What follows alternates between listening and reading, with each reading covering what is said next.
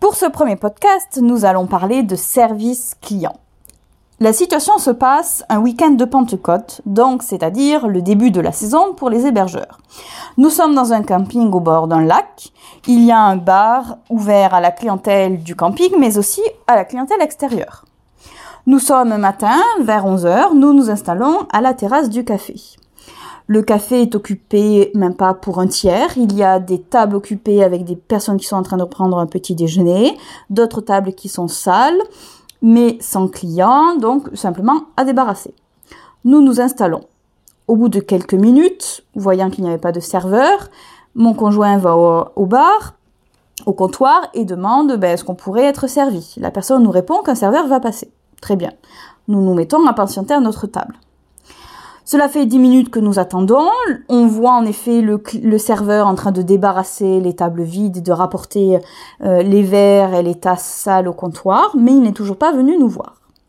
10 minutes se passent, un client arrive, avant de s'installer en terrasse, se dirige vers le serveur qui est en train d'encore une fois de nettoyer une table. Le client attend que le serveur ait fini de nettoyer la table, puis finit par lui demander est-ce que je peux avoir un café? Là, le serveur lui répond qu'il doit d'abord nettoyer sa terrasse et qu'ensuite il viendra nous prendre notre commande. Le client finit par partir puisqu'il se dit qu'il va attendre beaucoup trop longtemps. 15 minutes que nous sommes installés, maintenant, le serveur arrive, il a fini de nettoyer sa terrasse et il ne se dirige pas vers nous qui étions les premiers, mais vers une table un peu plus loin où il y a deux clients. Il arrive avec son plateau, son bon de commande et un stylo pour prendre la commande des deux personnes. Il essaie de noter sur son bon avec son stylo et il se rend compte face au client que son stylo ne marche pas. Il rebrousse chemin au bar pour aller chercher un nouveau stylo.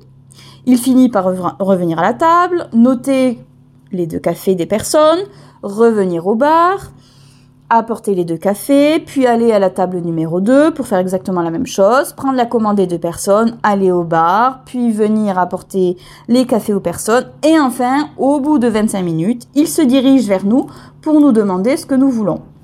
Nous finissons par prendre notre commande, à consommer rapidement euh, notre boisson. Cela fait donc 30 minutes que nous attendons et nous avons enfin nos boissons. Alors, me direz-vous, quels sont les problèmes dans cette situation?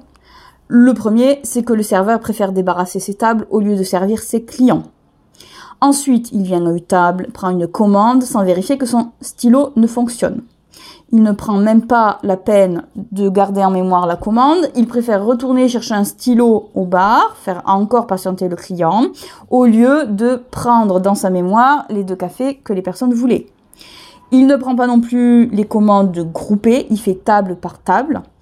Et ensuite, il n'arrête pas de faire des allers-retours inutiles entre le bar et la terrasse à vide, une grosse perte de temps. Alors, pourquoi cette situation est malheureuse, et c'est d'ailleurs, ce n'est pas un cas à part, c'est tout simplement que nous sommes en début de saison. En début de saison, la majorité des restaurateurs, des hébergeurs et donc aussi du personnel se disent, on est au début de la saison, euh, on va y aller doucement et calmement, tout va bien se passer. Or, le début de la saison, c'est justement très important, puisque c'est grâce au début de la saison que vous allez avoir des avis pour cette nouvelle saison, et c'est ça qui va générer le flux que vous aurez cet été. Donc si en début de saison vous faites de mauvais services et que derrière vous avez des avis négatifs sur les réseaux sociaux, sur Google, il ne faudra pas s'étonner. Ces avis-là vont être pris en considération par vos futurs clients qui souhaiteraient réserver pour l'été. Donc c'est très important de commencer dès le début de votre saison au taquet pour que les clients soient très bien reçus et de belles expériences et qui vous laissent de beaux avis sur les réseaux sociaux et sur Google. Sinon, vous n'allez pas vous trouver votre clientèle cet été. Surtout que n'oubliez pas, une personne insatisfaite va toujours parler beaucoup plus de son insatisfaction qu'une personne qui a été satisfaite. Comment faire donc pour rentabiliser votre établissement cet été? Ben, Tout commence par votre début de saison qui doit être bien.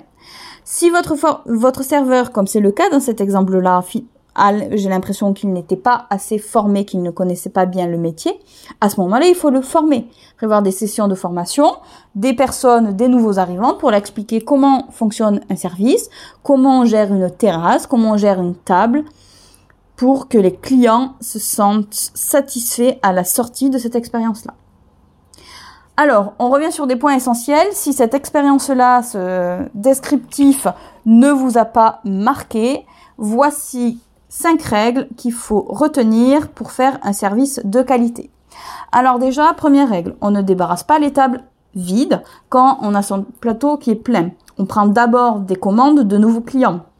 J'ai mon plateau qui est plein, ça m'empêche pas d'aller écouter ce que veulent les clients. Donc j'ai mon plateau plein, je prends les commandes, je vais au bar euh, donner la commande au barman pour qu'il la prépare pendant que moi je suis en train de vider mon plateau et comme ça je pars du bar avec la commande de mes clients mais j'ai déjà débarrassé plusieurs tables. Ça évite les allers-retours à vide et les allers-retours inutiles. Règle numéro 2. Quand vous êtes un serveur ou un limonadier et qu'un client approche de vous, il ne faut pas l'ignorer.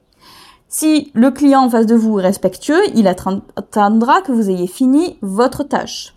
Sinon, il vous parlera directement. Quoi qu'il en soit, il faut lui montrer que vous l'avez vu et que vous lui accordez de l'importance.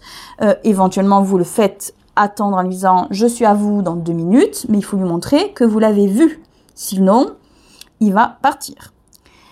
Règle numéro 3. Si on ne veut pas prendre de commande, donc le mémoire, ça veut dire qu'il faut toujours se balader avec un carnet de bons et un stylo surtout qui fonctionne avec vous.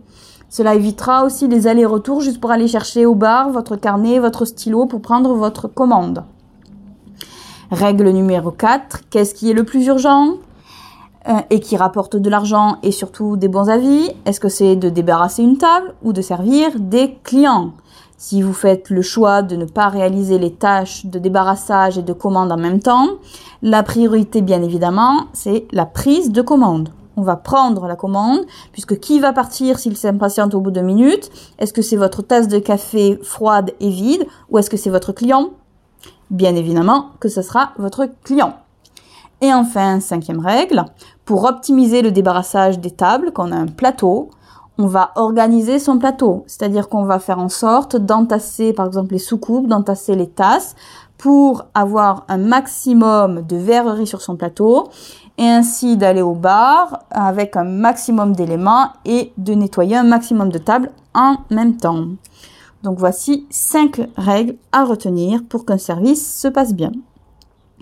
J'espère que cet exemple sera formateur pour vous en ce début de saison et que vous pourrez ainsi former votre personnel de salle et proposer à vos clients de superbes expériences dans votre établissement. À très bientôt pour une nouvelle écoute.